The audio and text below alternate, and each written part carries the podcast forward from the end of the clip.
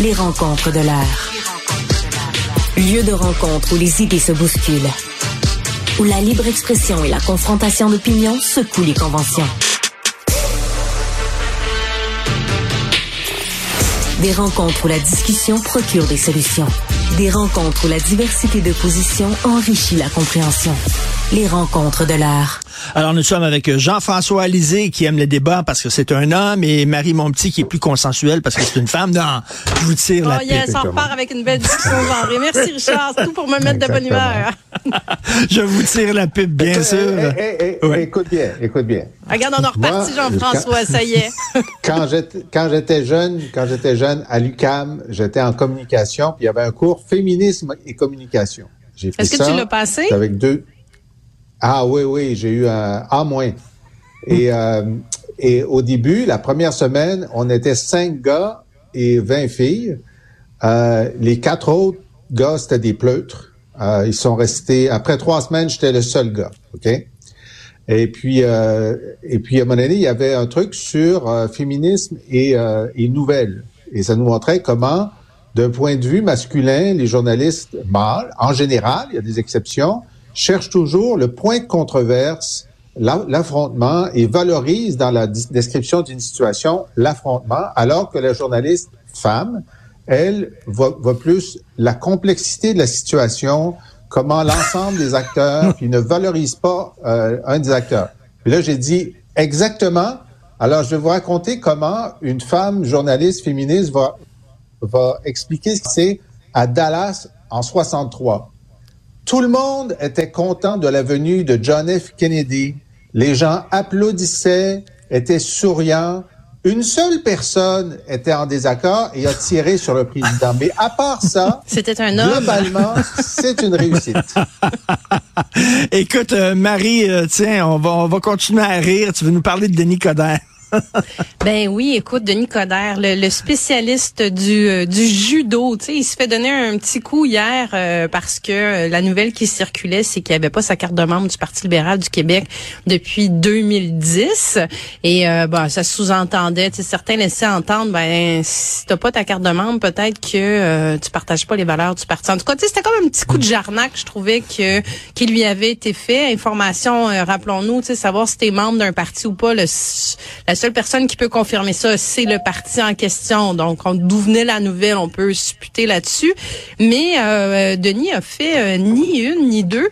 Il a annoncé sur ses médias sociaux qu'aujourd'hui, euh, roulement de tambour, il serait devant la permanence du Parti libéral du Québec. Il y a un communiqué de presse pour inviter les médias à être présents pendant qu'il va aller chercher sa carte de membre du parti. Puis je me disais, wow, tu sais, le gars, c'est ça, c'est du judo là. Il se fait donner un coup, puis bang, il en profite puis il transforme ça en opportunité médiatique. Donc, il va être encore dans les médias aujourd'hui. Un stunt à la Denis Coderre, de la politique 101, parlez-moi, parlez de moi, tu sais. Faut, faut lui donner ça. Il est quand même, il est quand même assez fort. Mais pendant ce temps-là, on parle pas du tout du Parti libéral du Québec, c'est le caucus, les ben députés, ce qu'ils font. Il est en train de prendre tout l'oxygène. Il est très divertissant. C'est du grand Denis Coderre, Jean-François. C'est du grand Denis Coderre, absolument. Ben, euh, il fait très bien, puis je le salue pour ça. Euh, je dois dire que, bon, d'abord, il n'y a pas grand-chose à dire sur le caucus du Parti libéral. Alors, heureusement qu'il est là pour qu'on parle du Parti libéral et de l'existence de cartes de membres. Ça, c'est bien parce que c'était une, espèce en voie de disparition, les membres du Parti libéral. Euh, maintenant, il faut dire aussi que c'est pas la première fois que quelqu'un veut se présenter à la direction d'un parti sans avoir de carte de membre de ce parti. Alors, je me souviens très bien que Lucien Bouchard, qui était chef du bloc, quand il s'est présenté à la succession de Jacques Parizeau, la question de sa carte de membre a été immédiatement posée. Il n'en avait pas. Il en avait eu dans les décennies précédentes. Mais lorsqu'il était, disons, euh, ministre du gouvernement de Brian Mulroney, c'était pas une bonne idée de renouveler sa carte. Donc ça, c'était un cas. Je je suis pas certain que Dominique Anglade, par exemple, qui était euh, qui présidait euh, la, Montréal International, Montréal, ah oui, d'abord la ah ensuite, ensuite Montréal International avait vraiment sa carte au moment où elle s'est présentée, euh, pas à la chefferie, mais je veux dire comme comme candidate. Donc ce n'est pas, euh, c'est assez fréquent, mais on ne peut pas contester euh, les, euh, les convictions libérales de Denis Coderre. Et euh, si ça marche pas au, euh, au Parti libéral, il va peut-être prendre sa carte du Parti communiste ou du Bloc Pot. Tiens, pourquoi pas. et, tu veux nous parler, Jean-François, de la nouvelle pub gouvernementale de la CAQ? On en écoute un extrait. En 2024, on va retourner aux sources de ce qu'on est, l'équipe du changement. Parce qu'on va continuer d'investir des sommes très importantes pour la réussite de nos élèves. Parce qu'on a besoin d'une économie forte pour financer les meilleurs services pour les Québécois. Parce que j'y crois à un meilleur accès en santé. C'est le temps, plus que jamais, de vous montrer ce qu'on est capable de faire. Parce que c'est pour ça qu'on a été élus. Changer ce qui marche pas. Hey Marie, hein, vraiment. En 2024. Je vais avoir tes réactions là-dessus, Marie. Là. Ben déjà, il faut que je t'avoue euh, un, de mes petits plaisirs euh, coupables, Richard, comme on commence à échanger ensemble. Tu sais, je vais, je vais, je vais ouvrir mon jardin secret. Un de mes petits euh, plaisirs coupables, c'est de, de suivre Twitter et de lire les excellents échanges de notre collègue Jean-François Lisée le soir avec le directeur des communications du cabinet du premier ministre. Et je dois avouer qu'hier, il m'a gâté sur cette publicité gouvernementale, sur le fait ben, que ça se rapproche beaucoup. Écoute, moi, j'ai regardé la publicité, puis au départ, les premières secondes, je me suis dit déjà, c'est sûr que c'est une parodie, c'est pas, ça peut pas être une vraie publicité. Ben non, c'est une vraie publicité. Tu sais, ça a l'air d'avoir été, ça fait vraiment euh, publicité un peu, euh, je veux dire de cégep encore. Les étudiants de cégep, j'ai vu des meilleurs résultats que ça. Là. Ça a l'air un peu bric-à-brac fait sur un coin de table. Euh, et je trouve ça, bon, il y a, tellement de choses là-dedans qui, mais tu sais, pour rester sur le sujet, je sais où Jean-François veut aller, sur le fait que ça se rapproche vraiment, vraiment, vraiment d'une utilisation de fonds publics pour faire de la publicité partisane. C'est quand même particulièrement ironique parce qu'en 2017, entre autres, euh, Monsieur Legault, euh, quand il était dans la deuxième opposition, déchirait sa chemise sur les publicités gouvernementales du Parti libéral du Québec. Il trouvait qu'elle aimait, il disait qu'elle allait mettre fin à ça. Puis juste pour nous contextualiser, les publicités en question dont il parlait, c'était des publicités sur euh, sur le budget. Là. Par exemple, annoncé. Ben oui. Euh, moi, dans une publicité, on avait comme ministre de la Culture, on avait mis de l'avant que le premier dimanche du mois, les musées seraient gratuits dorénavant. Donc, tu sais, c'est une information pertinente à mon avis pour le public de savoir ce qui est fait avec l'argent gouvernemental. Mais là, hier, j'ai regardé ça puis je me disais, hey, tu peux pas être plus partisan que ça. Ben oui. Puis, ben puis tu sais, il parle de changement. Euh, je me dis, ça fait six ans qu'il est au pouvoir. Il veut changer quoi? Son dernier slogan, c'était continuons. Il y a un an, c'était continuons. Il était en haut des sommets de la popularité. ça allait bien. On continue, on change rien.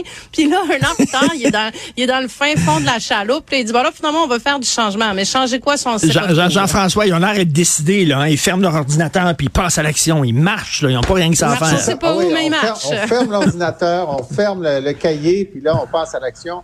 Bon, moi, je suis beaucoup moins euh, sévère que Marie sur la facture de, euh, de la pub. Bon, ça a été fait en marge de leur caucus. Il y avait un, un, vidéaste. Euh, moi, je trouve que compte tenu du temps qu'ils ont mis à ça, puis le déclarage qu'il n'y avait pas, c'est un très bon message de, de positionnement de l'équipe de la CAC au début de cette nouvelle année. Et donc, j'avais aucun problème avec ça jusqu'à votre gouvernement. Ben non, c'est pas un message ben gouvernemental, ben c'est un message de l'équipe de la CAQ, ben qui essaye de nous convaincre qu'ils vont enfin bien gouverner. Nous allons enfin bien gouverner. Ça, j'aurais accepté ça. Mais à partir du moment où c'est pas écrit CAC, mais c'est écrit votre gouvernement, ça veut dire que c'est de l'argent public qui est utilisé pour tourner et diffuser. Alors, je ne sais pas si ils vont essayer de le passer à la télé. Je suppose que maintenant qu'il y a une controverse, ils le feront pas. Mais je me dis, écoutez, vous êtes dans la semaine où vous êtes censé ne pas commettre de faute de jugement.